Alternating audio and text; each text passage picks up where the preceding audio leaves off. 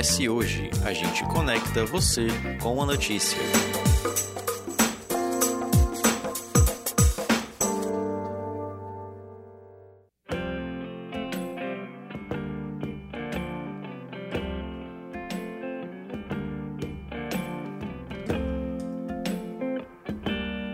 Nosso último programa, a gente começou a falar sobre um tema que ainda é tabu em nossa sociedade: a monogamia. Na verdade, a não monogamia.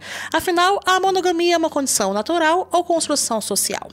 É essa ideia que acaba permeando a gente desde quando começa a nos ensinar sobre o amor e quando a gente vê as relações, não só dos nossos pais, mas na nossa família e em toda a sociedade, inclusive em diversos produtos que a gente encontra na mídia por aí. E no episódio de hoje a gente continua a nossa discussão sobre construção social da monogamia e conversamos hoje com a estudante de jornalismo Isadora Daró, que acredita nas relações não monogâmicas, que é sobre, e é sobre isso que vamos falar no episódio de hoje.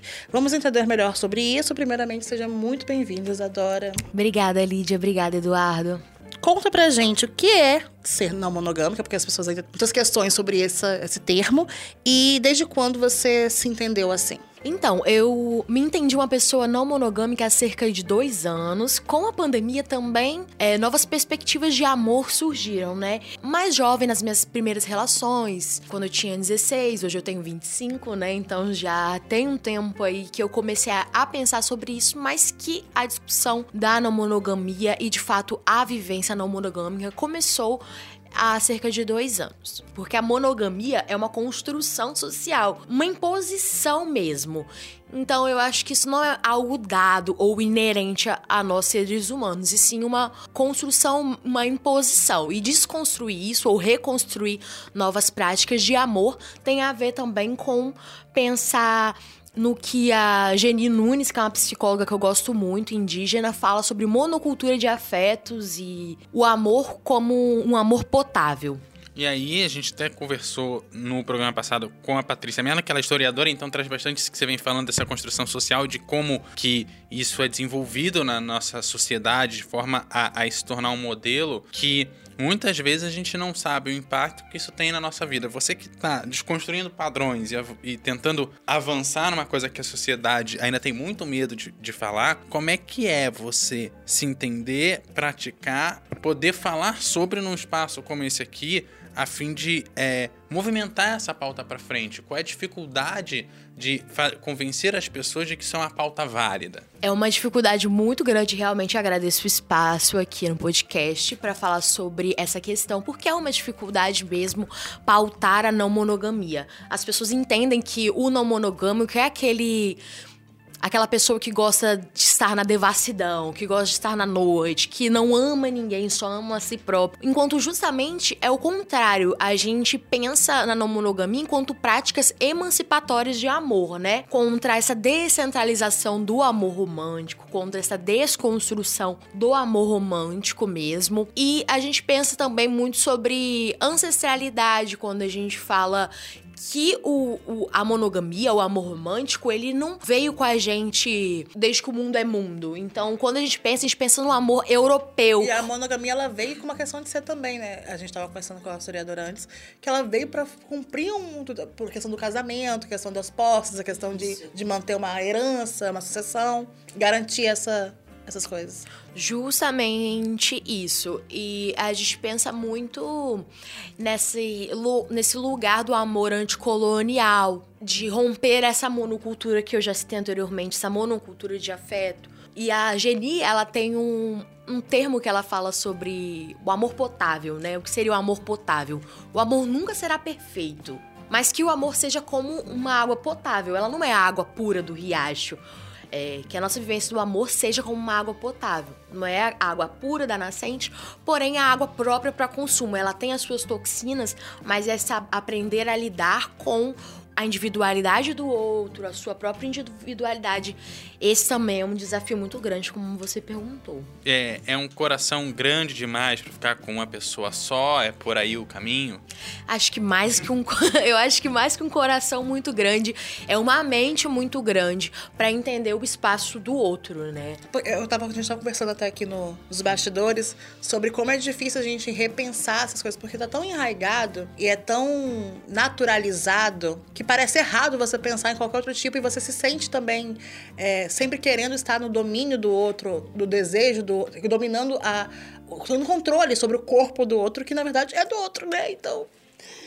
Não é sobre você, é sobre o outro. Justamente isso. Quando a gente fala podar práticas da outra pessoa, isso fala sobre práticas de controle, de domínio, de opressão estudo também isso que o amor romântico ele é um amor válido, o amor monogâmico. Eu às vezes uso como sinônimo.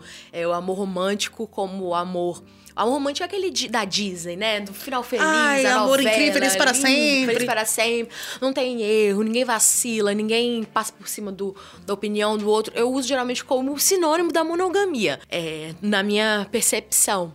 E eu acho que é por aí, de criticar mesmo esse esse não existe um momento ideal para você ser não monogâmico. Existe um momento em que você tá, um momento que você trabalhou isso. Também e, você ser, e pode ser isso. e deixar de ser também. Pode ser e deixar de ser, você constrói isso, ou você simplesmente pode ter essa vivência e perceber que não te cabe mais no momento X ou Y, mas eu acredito no pensamento crítico como formador do amor. E aí o ciúme, como é que entra na história? Que é a pergunta mágica que todo mundo quer saber. Dentro como que é, exatamente. Olha, gente, se eu soubesse como solucionar a questão do ciúme, eu patenteava, botava na pílula e vendia, porque, ó... Capsulava e vendia que ele dá dinheiro. Capsulava, com certeza ia dar muito dinheiro. Mas é diferente. A diferença É, é assim, o sentimento é igual, mas os, os motivos são Acho que, você, diferentes. acho que se lida diferente, né? se lida diferente, exatamente.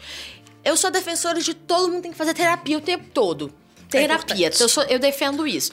E as análises de ciúme, elas são feitas também nesse viés é, psicológico, sociológico, arte, tudo porque eu, eu acredito que o amor é um contexto, né? Então, o ciúme, eu sinto ciúme. Eu sou uma pessoa que sente ciúme como qualquer outra pessoa, mas eu entendo quais são as raízes. Eu trabalho pra entender, não entendo ainda, mas espero que um dia eu entenda.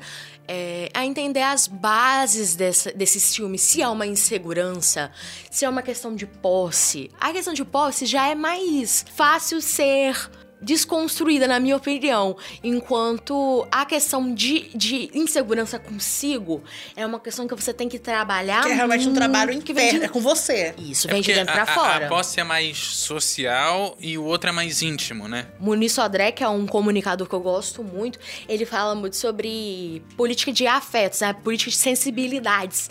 Então, também entender que essa questão de posse, porque a gente entende o concreto como político, por exemplo, ah, um- uma, uma Assembleia legisla- Legislativa é, um, é o político, enquanto o- a minha relação afetiva com uma pessoa X ou Y A a- só o- é o sentimental.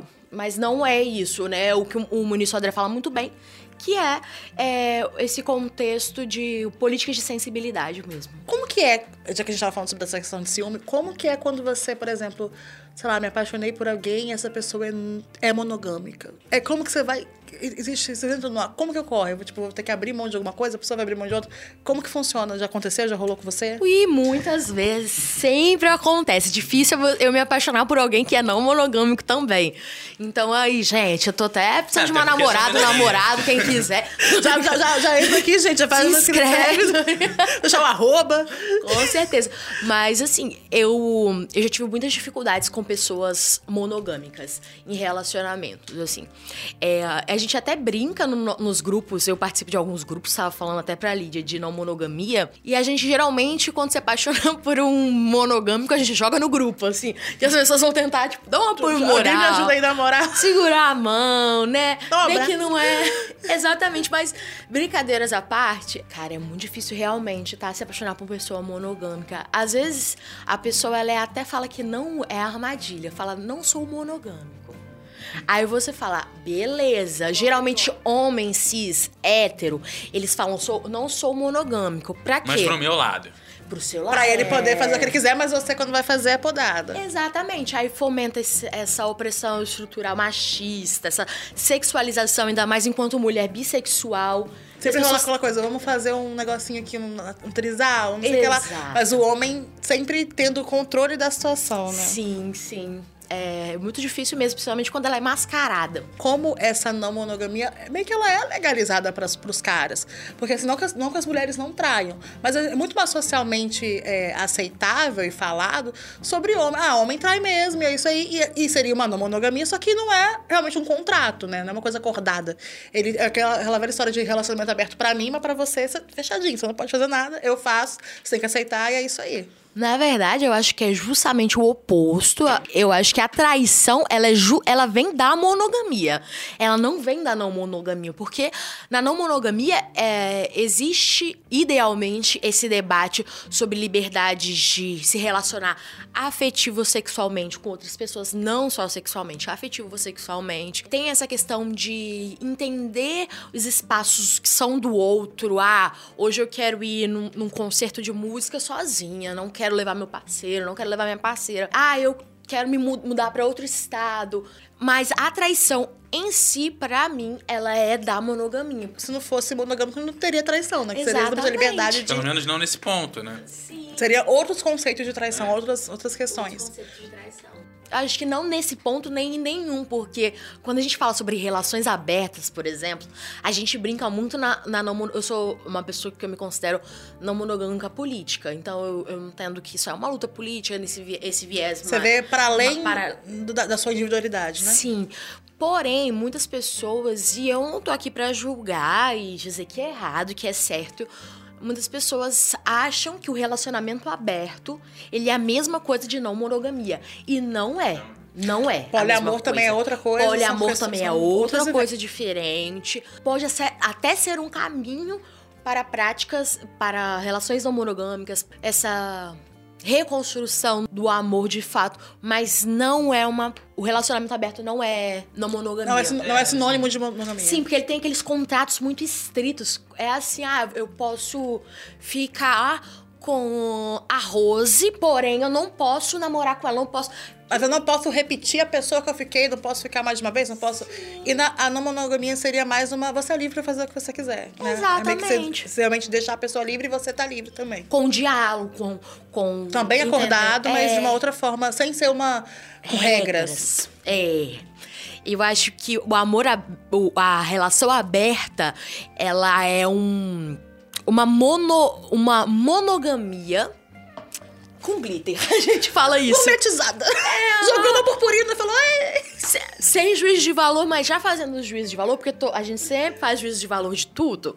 É, eu entendo também como essa prática pode ser necessária pra. Talvez, seja, talvez seja, seja o início, né? Uma, já comecei, eu comecei uma... assim. Inclusive, que, eu tô aqui tem, falando. Tem hoje. que partir de algum, momento, de algum lugar. E é aquela coisa também, justamente por. Porque a gente vê muito, assim, às vezes, embate entre monogamia e não monogamia. As pessoas têm que entender que é uma liberdade, é uma escolha. Se você quer ser monogâmico, seja monogâmico. Se você quer ser não monogâmico, seja não monogâmico. Mas você não precisa atacar a outra pessoa por ela ter uma vivência e achar que aquela vivência é melhor pra vida dela. Claro, e isso existe muito quando você. Em é, nas redes sociais, quando você fala sobre não monogamia, parece que as pessoas mais progressistas, as pessoas que têm mais debate de raça, gênero e classe, falam desconstroem práticas. Quando você fala de não monogamia, parece que essa pessoa vira uma, uma senhora conservadora de boas práticas morais, morais, moral e bons costumes. então, é muito, é muito absurdo isso, porque a gente não tá impondo. A gente não impõe a não monogamia para as outras pessoas. A gente tá querendo fazer justamente o contrário, trazer a não monogamia como uma opção na é que, vida. É que, é que nada seja uma imposição, né? Que seja Sim. exatamente uma, essa liberdade. E falando, já que a gente falou dessa questão sobre abrir, né? É, falar abertamente sobre isso, você já teve algum sei lá, algum preconceito com você ou alguma. alguém te ofendeu de alguma forma por você se, se falar no monogâmica, tipo dentro da família ou amigos mesmo próximos, pessoas assim mais, mais próximas. É engraçado porque ninguém tem coragem de chegar para você e falar. As pessoas elas começam a defender a monogamia nas redes sociais com unhas e dentes, fazer até indiretas algumas pessoas em relação a você, a sua forma de amar. Ou quando eu assumo relacionamento com alguém, outras pessoas me veem ficando com outras pessoas já acham, nossa, ela tá traindo. Nossa, que pessoa, ela não vale nada. Sendo que sabe, eu- tá, tá aí pra quem quiser ver. Parafraseando o Andressa Urach, eu sou bissexual, está aí para todos que querem ver. Eu sou monogâmico, está aí para todos que querem E ver. é, é uma discussão que entra também na outra questão que a gente também falou antes sobre essa questão do público e privado, né? É uma relação privada. Se você quiser fazer o que você quiser, a pessoa não tem que entender se, é um, se você tem um acordo X ou Y. Você está vivendo com quem te- você deve satisfação a quem você se relaciona, não as outras pessoas. Então, assim, É porque a traição, ela é até relativizada, né? Nossa, mas traiu, é, mas aceitou voltar, então. Hum, perdoa. Eu acho que realmente é, aceitou voltar. E se é monogâmico, perdoou.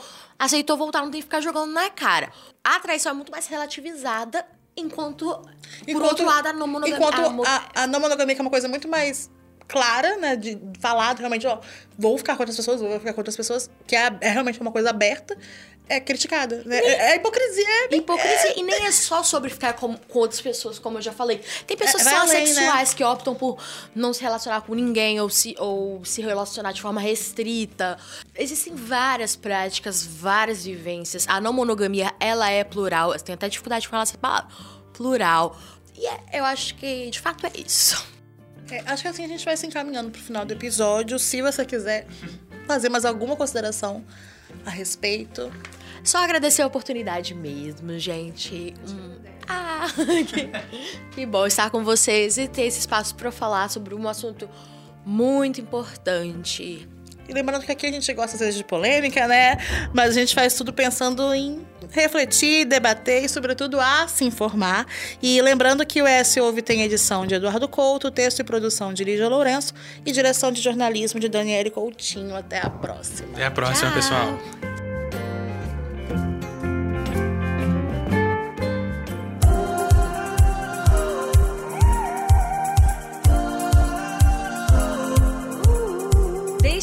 Comentários em eshoje.com.br.